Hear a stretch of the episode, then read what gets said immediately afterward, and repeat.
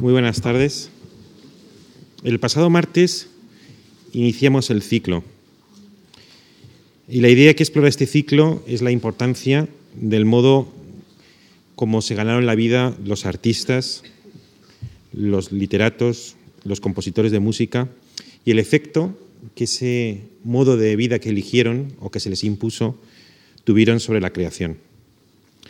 Se observa que en los manuales convencionales de historia del arte, de la literatura o de la música, suele describirse, sobre todo, el mundo del artista y el perfil del artista sus obras y su biografía, y dentro de la biografía se pone más particular acento en la formación literaria, en la escuela, en la influencia que recibió o que ejerció sobre las generaciones siguientes, y en lo que se refiere propiamente a su biografía, algunos datos que tienen que ver con su nacimiento, con su familia, con su formación literaria, musical o artística, y en el terreno sentimental una gran apoteosis de detalles sobre relaciones sentimentales extramatrimoniales.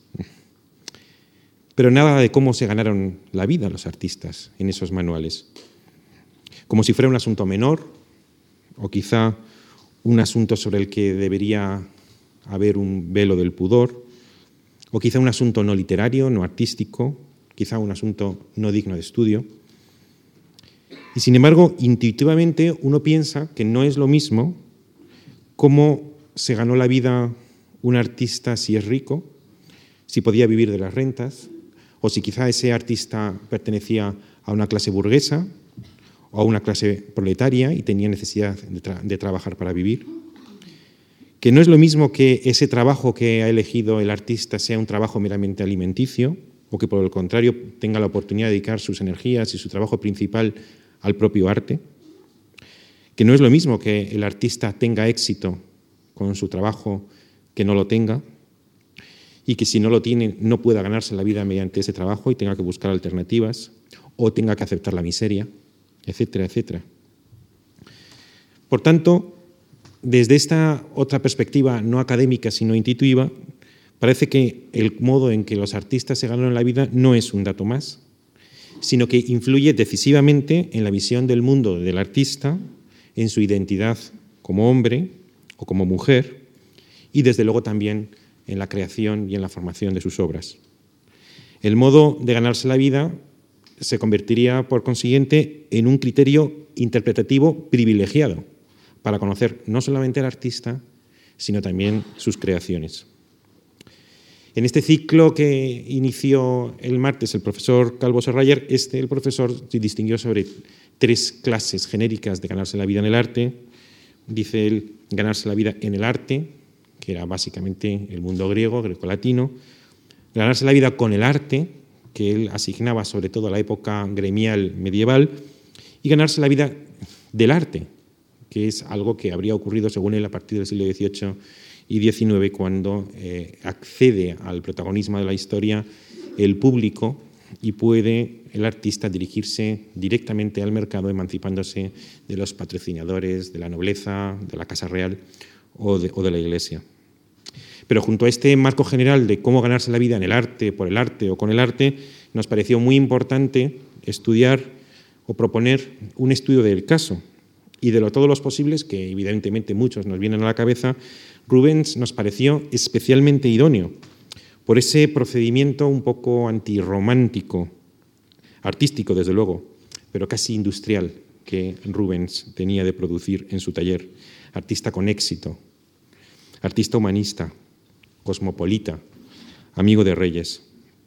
Y para hablar de Rubens, nadie mejor en España, quizá nadie mejor en el mundo, que Alejandro Vergara. Alejandro es doctor en Historia del Arte por el Instituto of Fine Arts de la Universidad de Nueva York.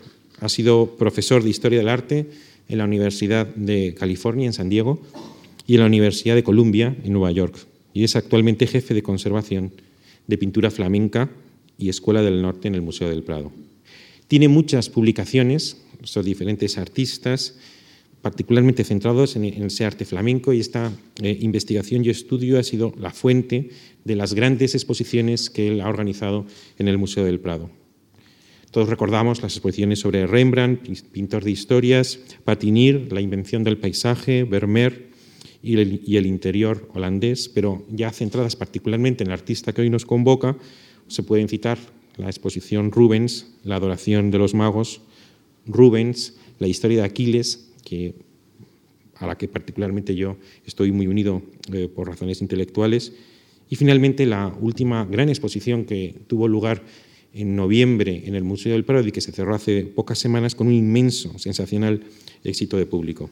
Me es muy grato recibir y dar la bienvenida a esta tribuna a Alejandro Vergara, a quien le doy las gracias por la aceptación de esta invitación y a ustedes por su presencia. Eh, al revés, soy yo el que está honrado y encantado de estar aquí. Gracias a la Fundación por invitarme y, en concreto al director por, porque es de quien emana la, invitación. Gracias también a, a, Galaxia, a, Galaxia, Gutenberg, a la editorial que va a publicar el texto de esta, de esta conferencia y de las demás de este ciclo.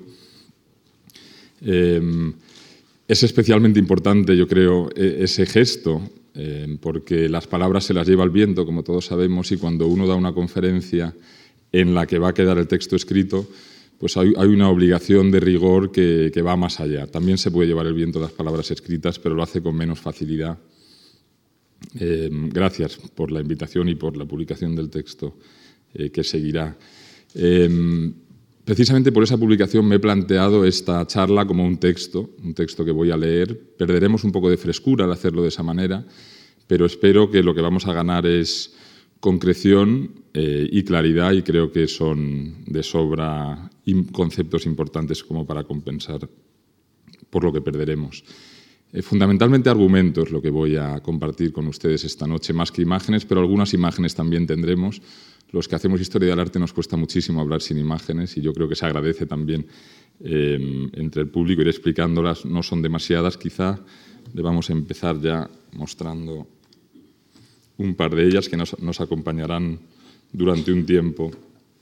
En la parte izquierda una imagen de, Rubens, que es el personaje que nos mira directamente, con un grupo de amigos, algunos de los cuales conocemos y otros no. Seguramente el personaje de la izquierda es su hermano Felipe, y el personaje que está en el extremo derecha de la imagen es Justo Lipsio, Justus Lipsius, un humanista, filólogo, filósofo de especial importancia en Europa a finales del XVI y principios del XVII. Felipe Rubens, el hermano de Rubens, fue quizás su discípulo más importante, heredero de su cátedra de filología antigua en Lovaina.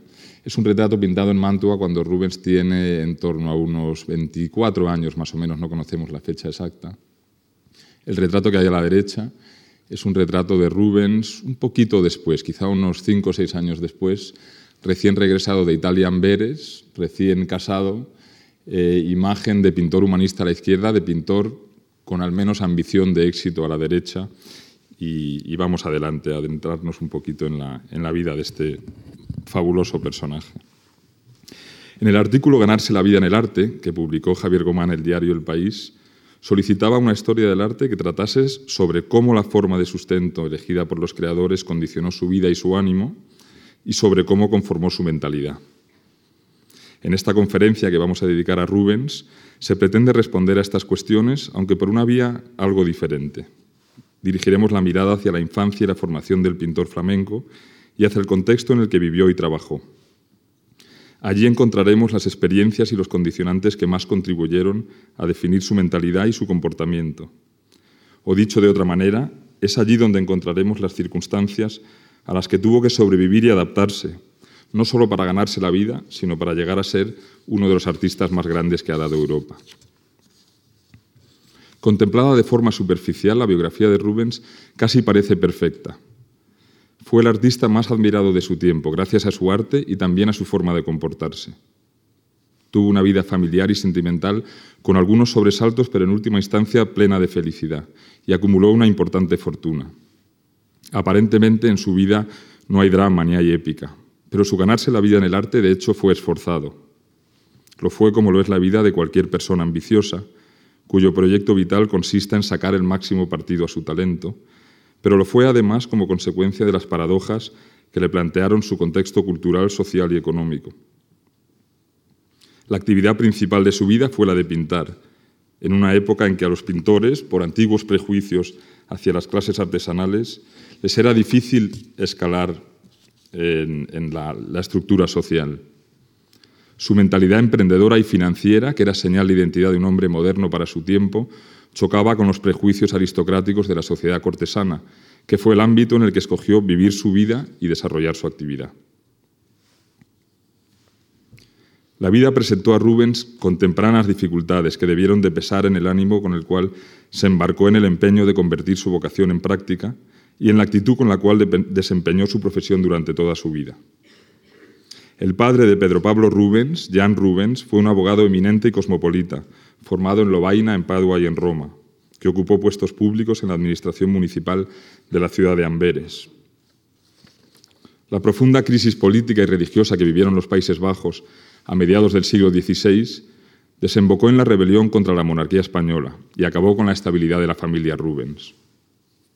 En el año 1568, tras ser reconquistada Amberes por las tropas del tercer duque de Alba, Jan Rubens fue interrogado por sus simpatías calvinistas y fue uno de los numerosos residentes en la ciudad que se vieron forzados a exiliarse. Las cifras nos demuestran lo traumática que fue la guerra para la ciudad de Amberes, que pasó de tener 100.000 habitantes en 1567 a menos de la mitad de habitantes unos 30 años después. A finales de 1568 o principios del año 69, Jan Rubens, su mujer María Pipelings, hija de un mercader de tapices, y los cuatro hijos que ya tenía el matrimonio, entre los que aún no está el pintor, salieron de la ciudad y se trasladaron a Colonia. Allí Jan Rubens entró a trabajar como secretario y como consejero al servicio de Ana de Sajonia, que era nada menos que esposa de Guillermo de Orange, el líder de la revuelta de las Provincias Unidas del Norte de los Países Bajos contra la monarquía de Felipe II.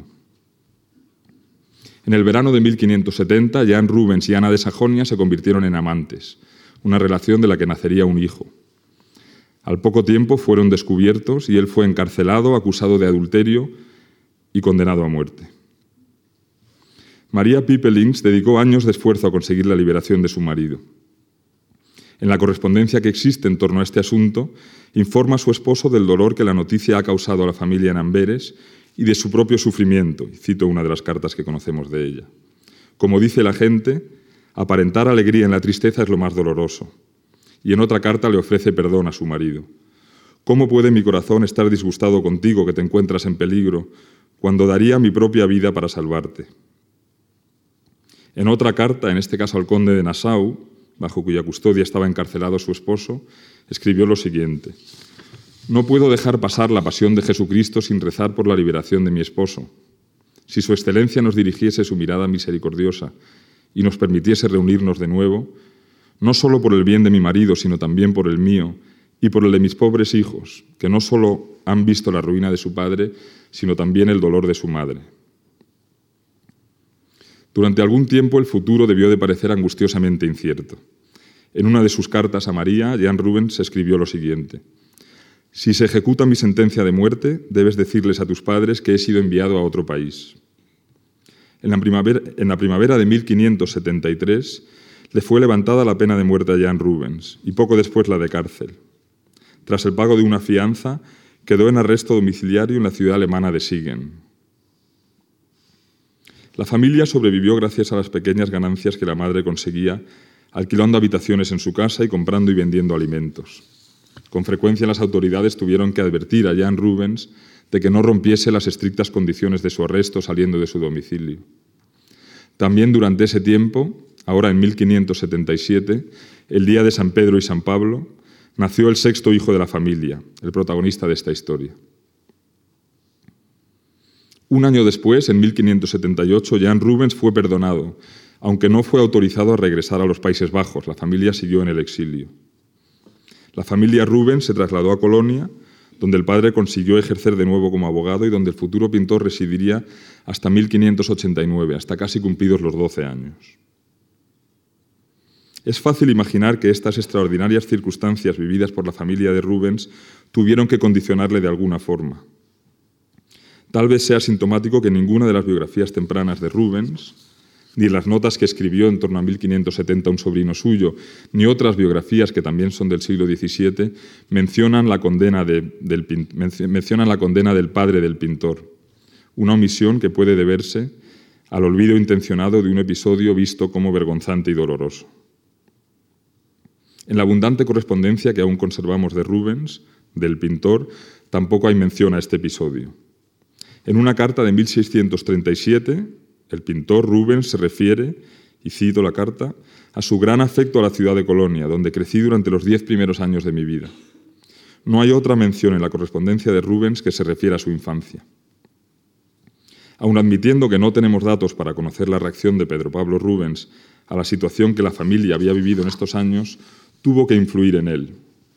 El ánimo de la familia debió de verse fuertemente afectado por el dramático episodio vivido, por el padre y también por el exilio.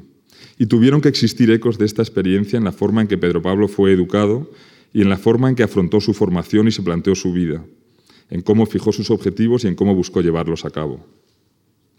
La vida de Rubens fue intachable hasta el extremo. En muy pocos personajes históricos se combinan inteligencia, talento, capacidad de trabajo, cultura, éxito social, éxito económico y realización personal en el grado en que lo hacen en él. Es tentador pensar que en esta vida sin fisuras puede haber algo de compensación por los ecos de la indignidad sufrida por su familia en el exilio.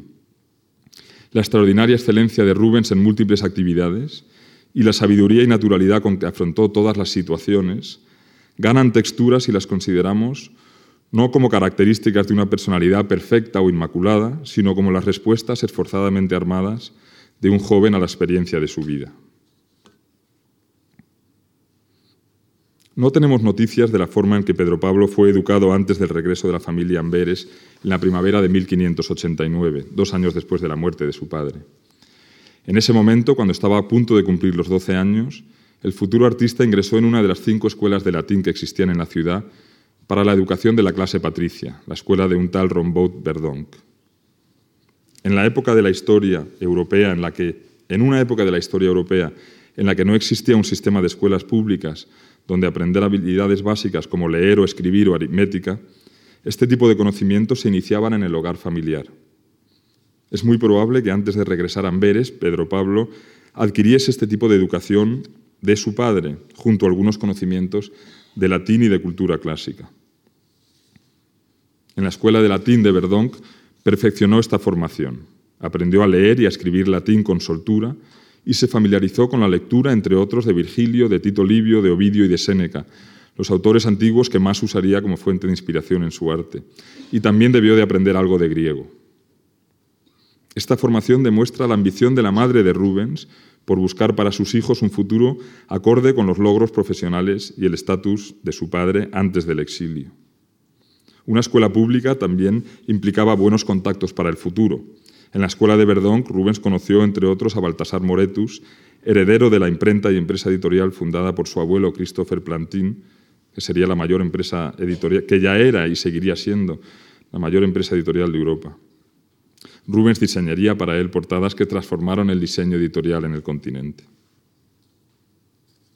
La formación de Rubens en una escuela de latín era inusual para un pintor de la época, pero no excepcional. Desde el Renacimiento había crecido el interés por adquirir una cultura humanista que ya no se limitaba a pequeños círculos fundamentalmente eclesiásticos, sino que abarcaba mayores sectores de la sociedad. El latín era la lengua de la élite aristocrática, del comercio internacional, la que se usaba en misa y la que se usaba en documentos legales. Su aprendizaje era necesario para una persona ambiciosa que aspirase a una carrera exitosa y lucrativa. La mayor parte de los pintores no adquirían este tipo de conocimientos, pero había aparecido en Italia durante el Renacimiento un modelo de artista que a sus conocimientos prácticos y de arte unía los de cultura antigua y sobre todo los de latín. Este modelo de artista italianizado se convirtió en el más elevado de la época. En las biografías de artistas del norte de Europa que publicó Karel van Mander en 1604, alaba especialmente a figuras como Jan van Scorel por sus conocimientos de lengua latina y a pintores como Otto van Ven, que sería maestro de Rubens, y pintores como Van Ven, que será maestro de Rubens, latinizaron su nombre. En este caso, Otto Van Ven se convirtió en Otavio Benius. Rubens, que llegó a ser uno de los escasos pintores de su tiempo que leía latín con absoluta facilidad y cuya amplia, biblioteca incluía una gama muy completa de libros antiguos, siguió este camino y llegó a convertirse en su ejemplo paradigmático. Según un documento incluido en el testamento de la madre de Rubens, cito el documento, desde el momento de la boda de mi hija, mis hijos se ganaron la vida. La boda de Blandina Rubens tuvo lugar en agosto de 1590 cuando Pedro Pablo contaba 13 años. Debió de ser en ese momento cuando ingresó como paje en la pequeña corte de Margarita de Ligne, condesa de la Lange, en Audenarde, a las afueras de Bruselas. El tiempo que Rubens pasó en esa corte inició su familiarización con el sector que se situaba en la cima de la sociedad europea del antiguo régimen. El trabajo del padre de Rubens al servicio de Ana de Sajonia, al margen de su, dramático desenlace, es una de las muchas muestras de, que acercarse a ese entorno era la mayor ambición para un contemporáneo, una norma que también era cierta para los artistas. Van Mander cuenta que el pintor Bartholomeus Spranger buscó empleo en la corte de Viena por su ambición de crear algo grande, escribe, y que Lucas Cornelis de Koch viajó a la corte de Londres porque en Leiden, su ciudad natal, no podía ganarse la vida.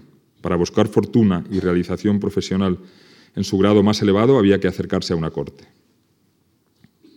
Las sociedades cortesanas eran estructuras sociales fuertemente jerarquizadas, con unos códigos de comportamiento y unos rituales orientados a mantener un orden que se consideraba de diseño divino. Todo se ordenaba en torno a la figura del rey o de un noble de tratarse de una corte aristocrática, que dispensaba favores y que consideraba y trataba a los miembros de la corte como si fuesen de su familia. Quien más próximo estuviese al centro de la corte, más se acercaba a la fuente de todo el poder y de todos los favores. En el corto tiempo que Rubens estuvo con Margarita de Ligne, se familiarizó con los usos y costumbres de este mundo en el que continuó adentrándose durante toda su vida. Durante los ocho años que residiría en Italia, de 1600 a 1608, trabajó como pintor de corte para el duque de Mantua. Desde 1609 en adelante fue pintor de corte y consejero de los archiduques Isabel Clara Eugenia y Alberto de Austria, los gobernantes de los Países Bajos meridionales, y posteriormente visitó y trabajó para las cortes de Felipe IV en Madrid, de María de Medici y su hijo Luis XIII en París y de Carlos I en Londres. Lo que os enseño a la izquierda es uno de los cuadros de la serie de los sentidos, pintado por Jan Bruegel fundamentalmente, amigo de Rubens, aunque Rubens pinta la figura alegórica que está en el centro. Eh, es una imagen que nos sirve para entender un poco cómo el mundo de la corte se ve a sí mismo. Es una imagen ideal del mundo de la corte. En el lado izquierdo aquí vemos un retrato doble de Alberto de Austria y Isabel Clara Eugenia, la hija de Felipe II, gobernantes de los Países Bajos Meridionales, un retrato ecuestre de Alberto y el palacio del Kudenberg, el palacio de Bruselas. Y en esta sala, a través de cuya ventana se ve el palacio de Bruselas, una serie de objetos que representan este mundo mental ideal de las cosas en las que ellos creen, la cultura material que les gustaría poseer, una imagen ideal que emana del mundo de la corte. En el lado derecho es un detalle, grande, pero detalle de un cuadro que se llama La visita de los archiduques, aquí sentados de nuevo a la Galería de Pinturas de Cornelis van der Gest, un cuadro, este es un cuadro del año 17-18, este es algo posterior, pero refleja el mismo mundo. Uno de los ciudadanos patricios de Amberes ha invitado a los archiduques a visitar su colección. Visitar colecciones de arte es una cosa elevada que hace esa clase gobernante de los Países Bajos en ese momento. Entre los miembros que la están, entre los personajes que la están visitando hay muchos, el príncipe Segismundo de Polonia y otros, y entre ellos aquí está Pedro Pablo Rubens intentando acercarse lo más posible a la fuente, como hemos dicho, de todos los favores.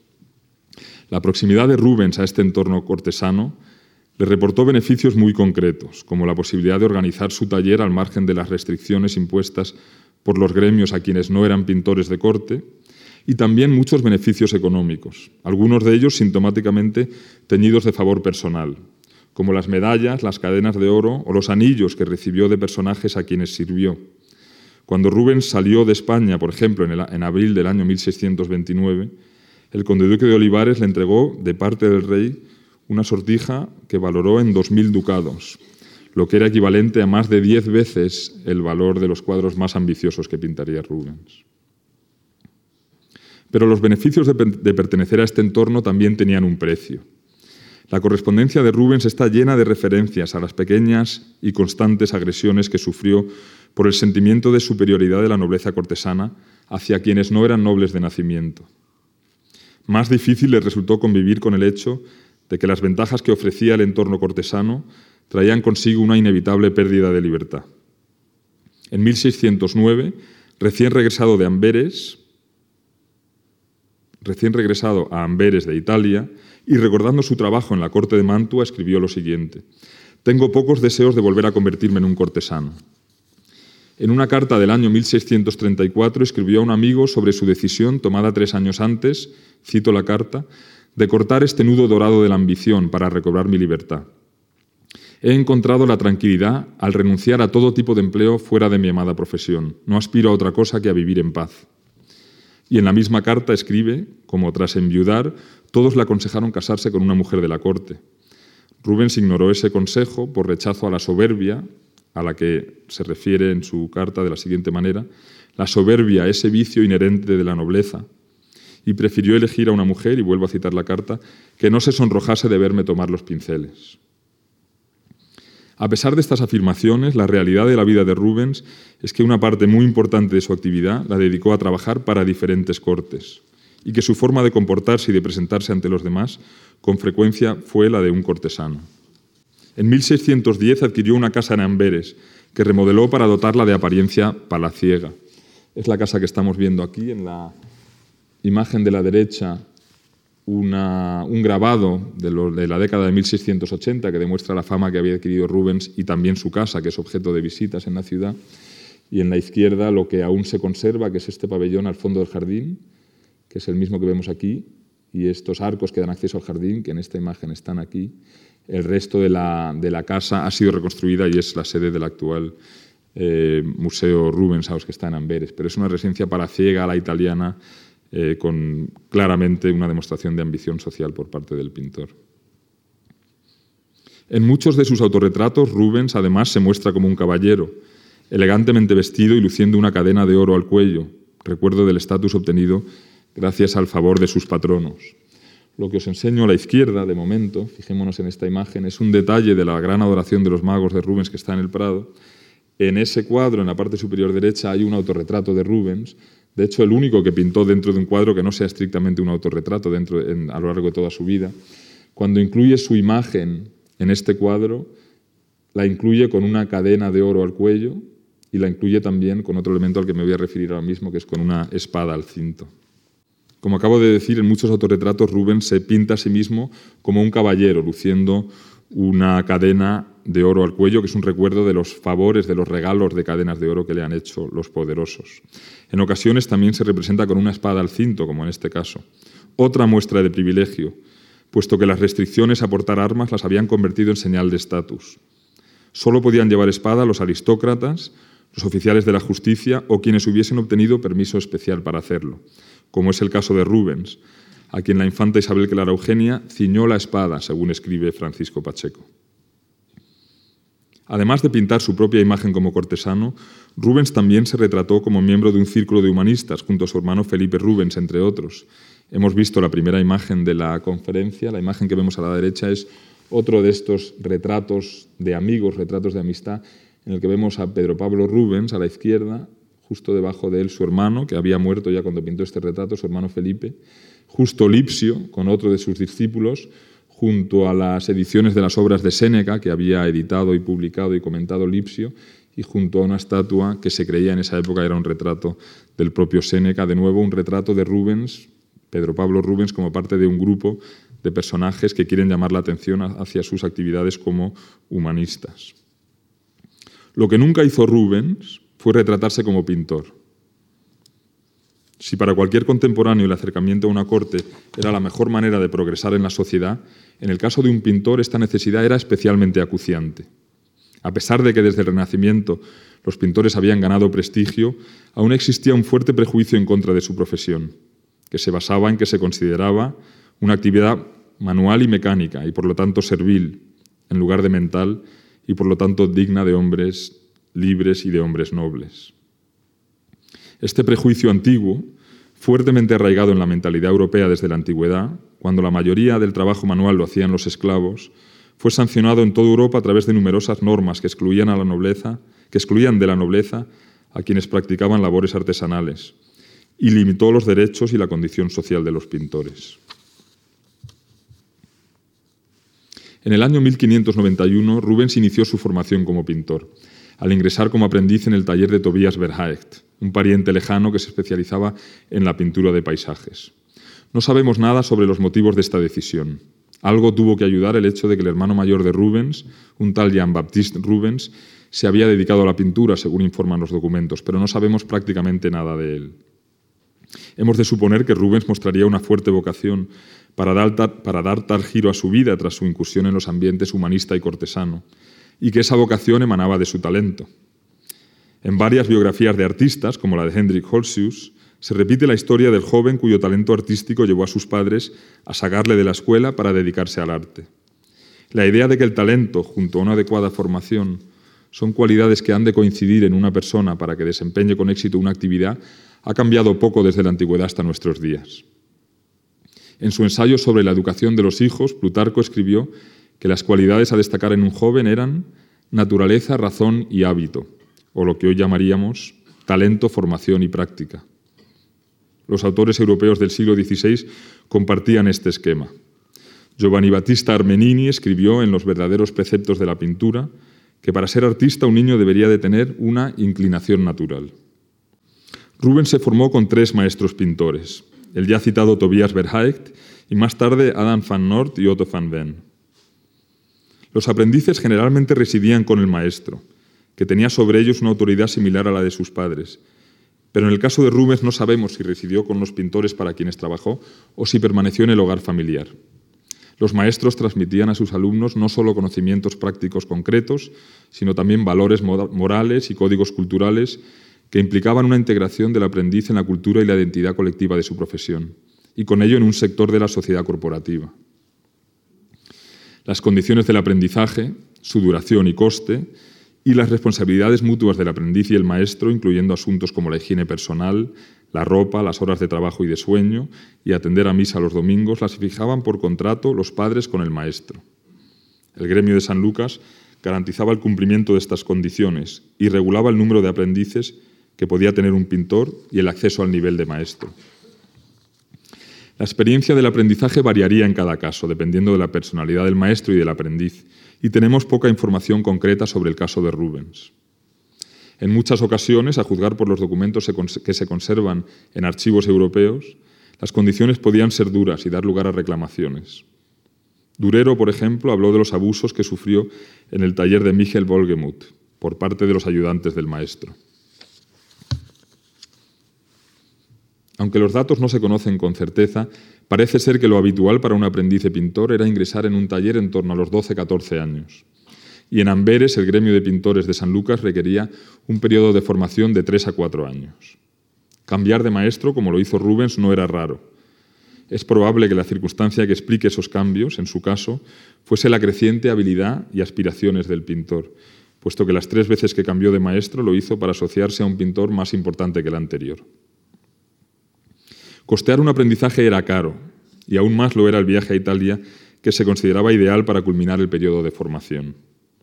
A pesar de los prejuicios que ya he explicado, ser pintor en época de Rubens en los Países Bajos meridionales era una ocupación que no estaba mal considerada, a la que se dedicaban las clases medias o incluso las medias altas, puesto que había que tener recursos para pagarse esa formación. El creciente prestigio del arte de la pintura hizo que ser pintor se convirtiese en una profesión aceptable para hijos de familias que habían alcanzado cierto prestigio social, pero que habían caído en tiempos difíciles, como era el caso de Rubens. Rubens creció en un sistema educativo en el cual aprender era sinónimo de trabajar. Se aprendía haciendo, en su caso pintando cuadros. El método didáctico por excelencia era la imitación. Para aprender, un joven aspirante a pintor se dedicaba fundamentalmente a imitar a su maestro, además de a realizar otras tareas necesarias en el taller. El maestro tendría que terminar y corregir lo hecho por sus aprendices. En principio, las labores de Rubens serían las más sencillas del taller, que se irían complicando según adquiría experiencia. Aunque la labor de un aprendiz de tradición medieval había incluido atender asuntos como la fabricación de pinceles y la preparación de pigmentos, según nos cuenta Chenino Chenini en el libro del arte, en época de Rubens era más frecuente que este tipo de materiales se adquiriesen a fabricantes externos. aunque probablemente dedicaría algo de tiempo a preparar los soportes de tela y de madera sobre los que pintaba su maestro, la mayor parte de su tiempo estaría dedicado a aprender a dibujar y a componer mediante la copia de estampas, para pasar después a copiar esculturas que le ayudarían a perfeccionar el dibujo en tres dimensiones o relieve, como lo llamaban entonces, una de las cualidades más valoradas en un pintor europeo de finales del siglo XVI. En época de Rubens, a la formación de tipo artesanal se había sumado otra, otra idea sobre la educación de los artistas que procedía de Italia y que añadía un componente más teórico y también el acercamiento al ideal estético de la antigüedad. Esa actitud hacia la formación de los pintores la tuvo que vivir Rubens con intensidad, con militancia, en el taller de su tercer maestro, Otto van Ben, que encarnaba en Amberes el nuevo modelo de artista. Este es lo que habéis visto antes son estampas de finales del 16 la de la derecha, a principios del 17, 1607, varias de las imágenes que conocemos de talleres de artistas con chicos jóvenes aprendiendo. Y lo que veis aquí es un retrato de Octavio Baenius o Otto van Ben, el retrato del pintor con su familia se llama, 1584, algo antes de que Rubens trabajase con él, pero la idea del personaje que, encarga, que, encarna perdón, el, el pintor elegante, caballeresco, además de conocedor y humanista. Rubens ingresó, en el taller de Van Ben en 1594 o 95 y permaneció en él como aprendiz hasta el año 98, cuando adquirió el nivel de maestro. Van Ben era un pintor culto y de éxito, que había residido en Italia cerca de cinco años y que llegó a ser pintor de la corte de Bruselas. Roger de Pile, crítico francés de final del 17, escribió que Van Ben fue, cito a de Pile, no solo un buen pintor, sino también un hombre cultivado, que conocía los principios del arte, y tenía conocimientos de literatura. Todas estas cualidades crearon una estrecha relación entre maestro y discípulo, entre Van Ben y Rubens, dice De Pil. La trayectoria vital y profesional de Van Ben y sus ideas sobre arte efectivamente son muy similares a las que desarrollaría Rubens más adelante. Desde el punto de vista práctico, un aprendiz de pintor dedicaba una parte importante de su periodo formativo a realizar dibujos del cuerpo humano, cuya anatomía era necesario conocer correctamente. Se copiaban las ilustraciones de los libros de anatomía más conocidos, sobre todo el de Humani Corporis Fabrica de Vesalius, que se había publicado en 1543. Además de libros de medicina como este, a lo largo del siglo XVI aparecieron, primero en Italia y después en los Países Bajos, cartillas de dibujo diseñadas específicamente para la educación y la práctica de la pintura. Se ordenaban según un método que avanzaba sistemáticamente desde los primeros pasos de un aspirante a pintor, cuando se dibujaban partes aisladas del cuerpo, podía ser las manos, los ojos, la nariz o la boca, hasta el momento en que los jóvenes aprendían a pintar volúmenes en tres dimensiones, cuerpos completos y escenas de varias figuras.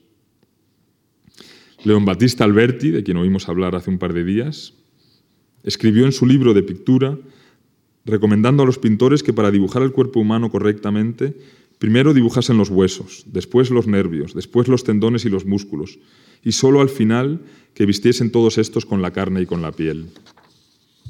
Philips Hale, el autor de los grabados que enseño en el lado izquierdo, escribió en la introducción a un libro para formación de artistas, se llamaba La Instrucción y Fundamentos, que el conocimiento de anatomía era tan importante para los artistas como lo era la gramática para los estudiosos. Lo que vemos a la izquierda, como digo, es una de estas primeras colecciones de imágenes dedicadas específicamente a la educación de los artistas y no ya imágenes que surgen del campo de la medicina y que utilizan los artistas. Y a la derecha una imagen en la que vemos a un, a un artista, un pintor, con una secuencia de cuerpos detrás de él, uno un esqueleto y otro según las secuencias que obligaban a los pintores a la italiana, según la tradición más elevada del arte, a ir vistiendo de capas sucesivas a las figuras que pintaban antes de por fin pintarles la ropa. Una educación sistemática y científica, decían ellos, del artista que era novedosa y de la que participa Rubens. Durante la siguiente fase de su educación como pintor, Rubens tuvo que comenzar a colaborar en las obras de su maestro. Es probable que pintase partes secundarias de algunos cuadros, siguiendo instrucciones del jefe del taller o guiado por sus bocetos y dibujos preparatorios. Dado que los cuadros se construían en sucesivas capas de pintura que tenían que secarse antes de aplicarse la siguiente, los miembros de un taller pintaban partes del cuadro que contribuían a dotar a las figuras de volumen o a definir zonas de luz y de sombra, pero que en última instancia quedaban parcial o totalmente cubiertas por las pinceladas del maestro. Sabemos que en algunos talleres había ayudantes que se especializaban en pintar las manos de las figuras o los fondos de paisajes o los ropajes, y es posible que Rubens desempeñase en algún momento este tipo de labor. A medida que ganó madurez y habilidad, su participación en las obras del maestro sería cada vez más decisiva. En los talleres existían jerarquías, definidas por la destreza y la responsabilidad de los ayudantes. El cardenal infante Fernando de Austria, hermano de Felipe IV, se refirió en una carta del 10 de junio de 1640 a un miembro del taller de Rubens como su primer oficial. Es posible que Rubens llegase a tener responsabilidades importantes en el taller de Van Ven, pintando cuadros que su maestro apenas tendría que retocar o que no, o que no retocaría en absoluto. Estos cuadros, puesto que salían del taller del maestro, eran vendidos como suyos, eran productos de su marca, de igual manera que un, proyecto que sale del estudio de un arquitecto, aunque haya sido realizado por otro miembro del estudio, es del arquitecto principal, o que un vestido de una marca de moda lleva el nombre de esa marca, aunque el dueño y el diseñador principal no sea su autor. El derecho del maestro a vender como propio lo que salía de su taller era una de las formas de pago que recibía por el, tiempo, por el tiempo invertido en la formación de los jóvenes aprendices. Aunque Rubens se convirtió en maestro en el año 1598, continuó trabajando en el taller de Van Ven dos años más, hasta el año 1600, cuando se fue a Italia. Las pocas obras que conocemos de Rubens antes de esa fecha muestran una fuerte vinculación con Van Ven. Existen cuadros como este Adán y Eva que muestro en la pantalla en el Museo Rubens House de Amberes, en el que los especialistas aún no nos ponemos de acuerdo en si deben de ser asignados al joven Rubens o a su maestro Van Ben. Cuadros que demuestran la aceptación plena y provechosa por parte de Rubens de su papel de aprendiz. Herbert Simon y otros economistas han usado el término docilidad para referirse a la disposición de una persona a ser enseñada, a recibir enseñanza. Se trata de un mecanismo de adaptación cuyos beneficios evolutivos consisten en saber aceptar las creencias de generaciones anteriores en lugar de intentar hacerlo todo de nuevo cada generación. La manera en que Rubens asumió la forma de pintar de Van Ben y los ideales profesionales que su maestro encarnaba indican que ese mecanismo estaba bien instalado en su persona. A pesar de que la correspondencia que conservamos de Rubens es relativamente abundante, no contiene ningún comentario sobre su formación que nos permita conocer la disposición con que la afrontó. Lo que sí nos muestra es su frustración con las dificultades que encontró en los inicios de su carrera como pintor independiente. Un episodio que muestra esa frustración con especial claridad es el viaje del artista a la corte de Felipe III en Valladolid en el año 1603. El día 9 de mayo de 1600 Rubens viajó de Amberes a Italia, donde permanecería hasta finales de 1608 integrándose de manera plena y profunda en la cultura italiana.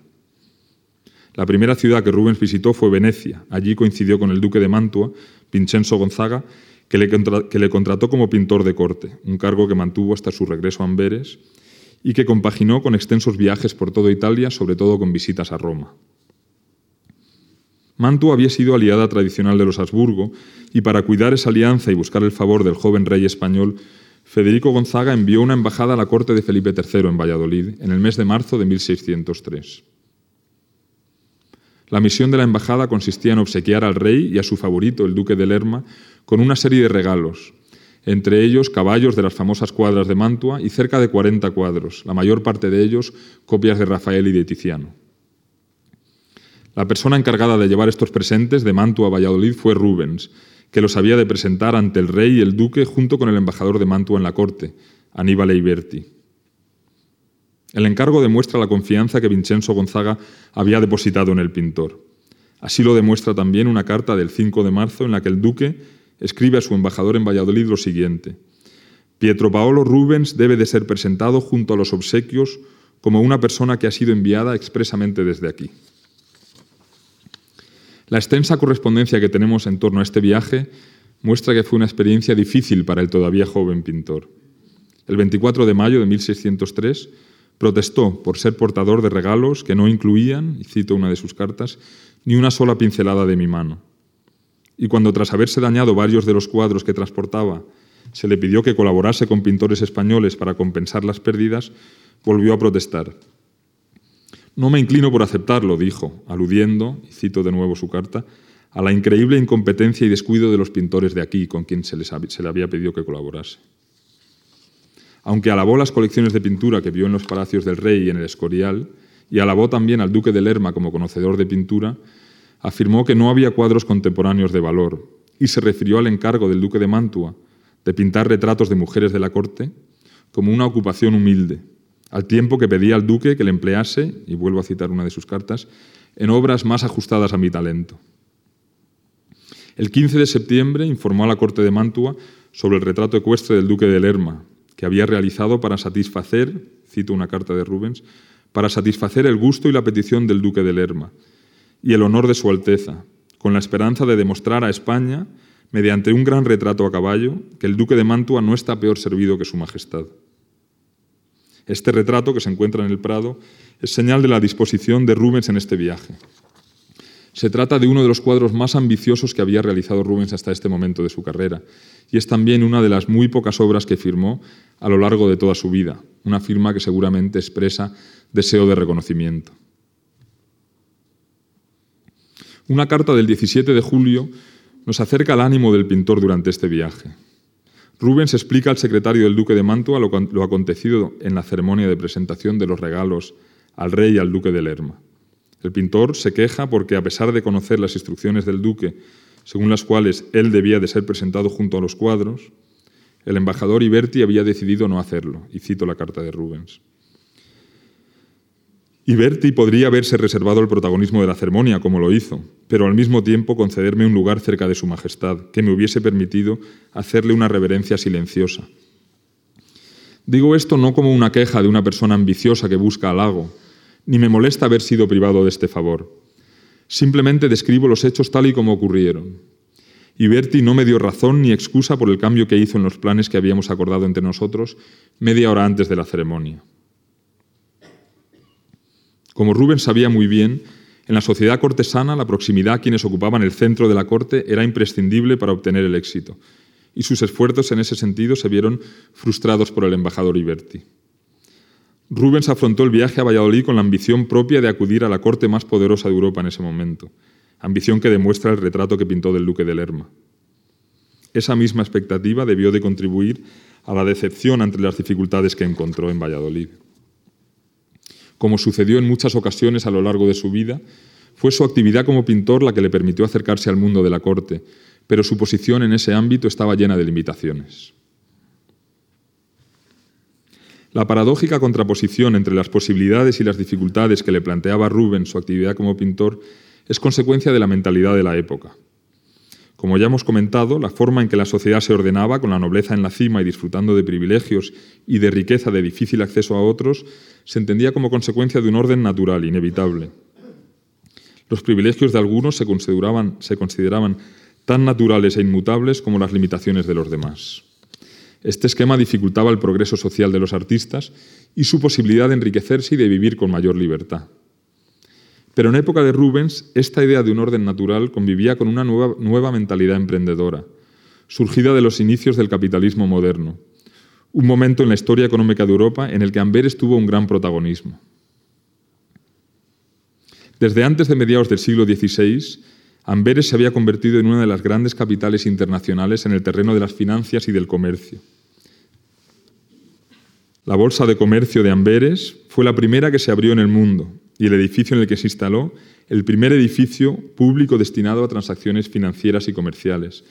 La imagen que muestro es una imagen de cerca de 1580 del edificio construido expresamente en Amberes para Bolsa de Comercio que se abrió en el año 1540. El acontecimiento que más ayuda a entender las consecuencias de esta situación económica para un pintor fue la creación a principios del 16, antes de mediados del 16, dentro del propio edificio de la Bolsa, de la primera gran galería de arte dedicada de forma permanente a la venta de cuadros que se abrió en Europa, con 100 puestos de venta.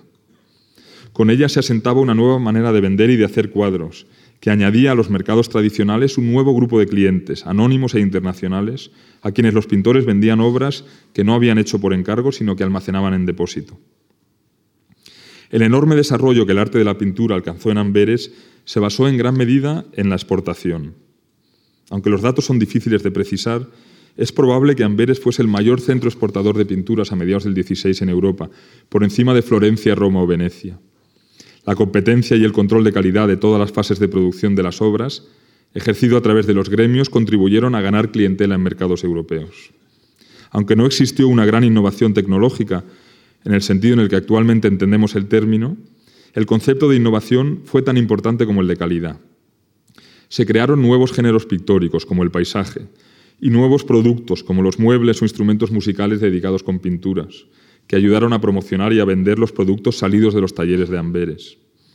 También existieron importantes mejoras en la organización del proceso productivo que permitieron hacer obras de arte de forma seriada, mejoras en la red de distribución y mejoras también en aspectos poco estudiados por la historia del arte como el embalaje de los cuadros.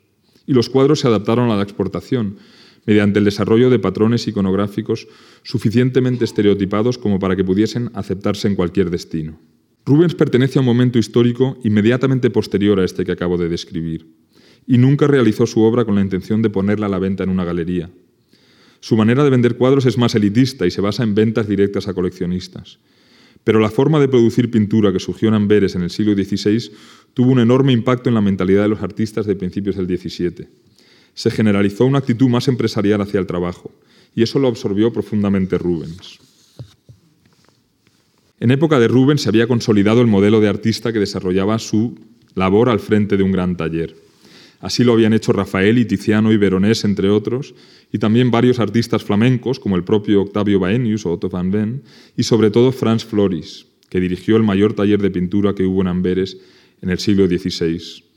Van Mander dice que hasta 120 artistas trabajaron por él, con él a lo largo de su vida. El taller de Rubens se convertiría en el más famoso de Europa en el siglo XVII. El número de pintores que trabajaron en ese taller en un mismo momento pudo llegar al entorno de los 20 o 25. En una carta que Rubens escribió en mayo de 1611, afirmaba que había tenido que rechazar a más de 100 jóvenes que querían ingresar en su estudio. Y dijo también que prefería aceptar aprendices que ya hubiesen trabajado durante algún tiempo con otro maestro, lo que indica que su taller se dedicaba más a la producción que a la enseñanza. Conocemos los nombres de 23 pintores que trabajaron en el taller de Rubens a lo largo de toda su vida, aunque hay más. De entre estos 23, algunos son tan conocidos como Van Dyck o Jacob Jordaens. Otto Sperling, el médico del rey Cristian IV de Dinamarca, visitó a Rubens en 1621, cuando el taller del pintor se había convertido en una de las principales atracciones para los ilustres que visitaban Amberes, y describió el taller de la siguiente forma, y cito el texto de Sperling. En la sala había numerosos jóvenes artistas, todos trabajando con diferentes cuadros, que Rubens había dibujado con tiza anteriormente y sobre los que aplicaba algunos toques de color. Los jóvenes tenían que desarrollar estas imágenes con pinturas, hasta que Rubens los completaba con sus pinceladas y con colores. Todas estas obras se consideraban de Rubens, y de esta forma llegó a reunir una gran fortuna. Lo que os enseño en pantalla ahora mismo son una imagen de Johannes Stradanus, de un taller de pintores, y en la parte inferior una imagen alegórica, un cuadro alegórico de Jan Bruegel el Viejo, con una figura alegórica que representa la pintura pintando, en un sitio que se inspira, de hecho, en la casa taller de Rubens, en el que vemos pues, una secuencia de pintores trabajando junto a un ventanal, trabajando en los lienzos, en algún caso con aprendices, suponemos, preparando las herramientas de su trabajo y en otro con personajes sentados delante suya a los que los pintores se prestan a retratar. Como digo, una imagen ideal, alegórica de un lugar que se inspira muy concretamente en el taller del propio Rubens. Con este método, Rubens pintó en torno a 2.000 cuadros a lo largo de su vida. Si tenemos en cuenta que fue una persona muy involucrada en asuntos diplomáticos que le llevaron a viajar extensamente, estamos ante un nivel de productividad realmente asombroso. Los documentos que tratan cuestiones de la herencia del pintor tras su muerte en 1640 también nos dejan la impresión de un taller muy activo. Se describen deudas a proveedores de lienzos, tablas y marcos y deudas a algunos miembros del taller, como el encargado de moler los pigmentos, y a pintores que trabajaban con Rubens como especialistas en pintar paisajes y animales, como Franz Schneiders. Se detallan también los numerosos cuadros que Rubens tenía en su colección, tanto en su casa principal como en almacenes en otros edificios, entre ellos muchas copias de cuadros de otros pintores y también muchos cuadros sin terminar. Una organización tan compleja y variada implicaba una cierta jerarquía en la calidad del producto. Los cuadros que salían del taller de Rubens tenían una calidad que variaba mucho, como se puede ver visitando cualquier museo que tenga una amplia colección de cuadros de Rubens actualmente. Los clientes intentaban conseguir la mayor calidad posible o se contentaban con obras del taller si preferían pagar menos dinero. En ocasiones esto daba lugar a problemas. El 13 de septiembre de 1621, Rubens se refirió en una carta al disgusto de un cliente con el cuadro que había recibido, pero se excusó diciendo lo siguiente. Nunca me lo explicó con claridad, aunque yo le pedí que me dijese si el cuadro debía de ser un original verdadero y completo o un cuadro de taller retocado por mí. En otras ocasiones, sabemos que Rubens exageró su propia participación en un cuadro.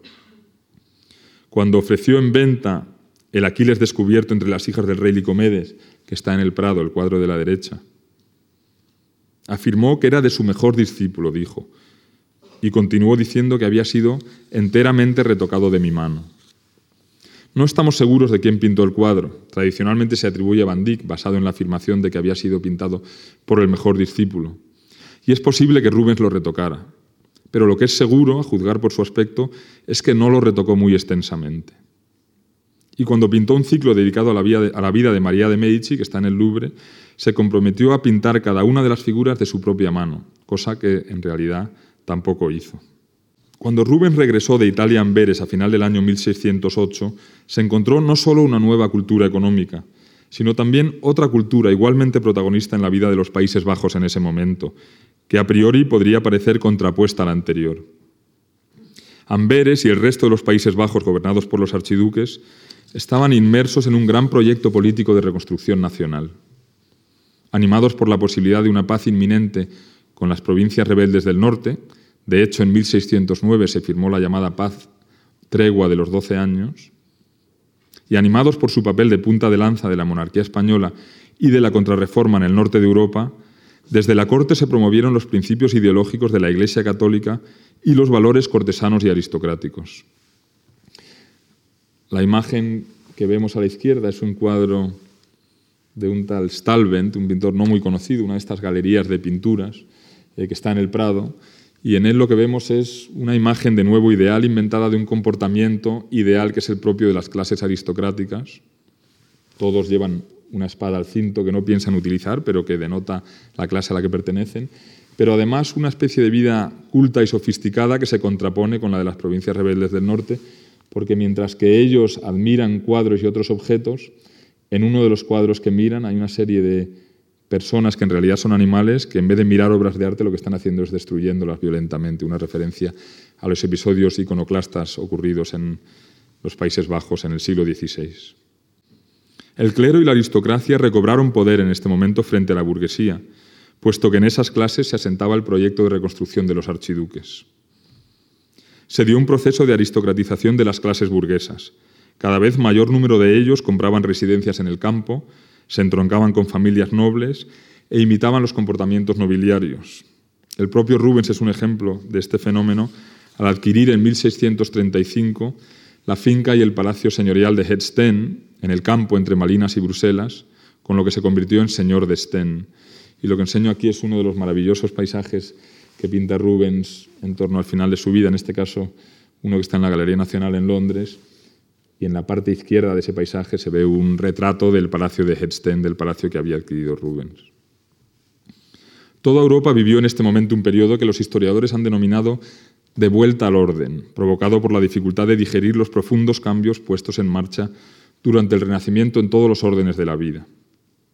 En los Países Bajos españoles, esta restauración conservadora se convirtió en un fuerte motor económico. Amberes, aunque nunca llegó a recuperar la pujanza que había tenido antes de la guerra de Flandes, vivió un segundo periodo de expansión. Este contexto favoreció extraordinariamente al arte de la pintura. El énfasis en el uso propagandístico del arte, y la necesidad de redecorar iglesias vaciadas durante la revuelta protestante generaron demanda, y la élite aristocrática también aumentó su consumo de cuadros, buscando apoyar a la causa católica y realzar su lugar en la sociedad mediante el coleccionismo y el mecenazgo artístico. Llamados por este aumento de demanda, acudieron a Amberes artistas procedentes de otros lugares. Cuando Rubens llegó a la ciudad, debió de reconocer una situación económica, política y cultural de la que podría surgir una enorme demanda, y respondió a ella siguiendo los principios de la nueva economía. Se planteó su carrera de forma industrial, organizando su taller para dar satisfacción a esa demanda y desarrollando un idioma pictórico y un método de trabajo, tanto en el diseño de los cuadros como en su ejecución, destinado a maximizar la producción y el beneficio. Los cambios económicos habían plantado ya el germen de una nueva mentalidad, una actitud nueva frente al trabajo y la ganancia que amplió las expectativas de lo que una persona podía conseguir en su vida. El comportamiento personal y profesional de Rubens a lo largo de toda su carrera fue consecuencia de este contexto de componentes económicos y socioculturales contradictorios. Rubens buscó integrarse en la sociedad cortesana y aceptó sus reglas de juegos, aunque a veces lo hiciese regañadientes. Su correspondencia muestra un comportamiento cortés, incluso adulador, que aunque hoy nos puede parecer servil, era el esperado en ese mundo. Pero también fue un hombre con una clara conciencia de su propia valía, que defendió con prudencia, pero con seguridad y con contundencia. La correspondencia del viaje a España de 1603 de nuevo nos ayuda a conocer este aspecto de la personalidad del pintor. El 18 de marzo del año 1603, cuando iniciaba su misión, Rubens escribió al secretario de la corte de Mantua, Aníbal Equiepio, para quejarse del escaso dinero que había recibido para llevar a cabo su misión. Cito las cartas de Rubens. Si el duque no se fía de mí, me ha dado demasiado dinero, pero si se fía de mí, me ha dado muy poco. Si los fondos no alcanzan, ¿cuánto daño causará su reputación? En cambio, en darme demasiado dinero no habría riesgo, puesto que yo siempre remitiría mis cuentas. Para excusar estas quejas, escribió en la misma carta, Sé que en el vasto mar de sus muchos e importantísimos asuntos no rehusará atender a esta pequeña nave mía. Y más adelante en la misma carta. Pero le estoy haciendo perder el tiempo con esta larga y cansina carta. Tal vez soy demasiado libre e impetuoso al tratar con alguien de su rango. Que su beneficencia me perdone y su discreción compense mis defectos. Le ruego que informe a su Serenísima Alteza lo que le plazca y considere más necesario para mis requerimientos. Al mismo tiempo que tuvo que adaptar su comportamiento a antiguas normas sociales, Rubens consideró legítima su profesión y aspiró a enriquecerse con ella. Se preocupó por producir y vender cuadros de forma que pudiese sacar de ello el mayor beneficio posible. La habilidad, de Rubens fue armonizar dos mundos aparentemente contradictorios que convivían en ese momento de la historia de Europa. En ello empeñó su esfuerzo durante toda su vida. La impresión de que Rubens encajó a la perfección con su profesión y con su época, de que su éxito fue tan inevitable como crecer, tan natural como para ser obtenido sin esfuerzo, es, consecuencia no de que su vida fuese fácil, sino de su capacidad para solventar las dificultades que su vida le planteó. Gracias.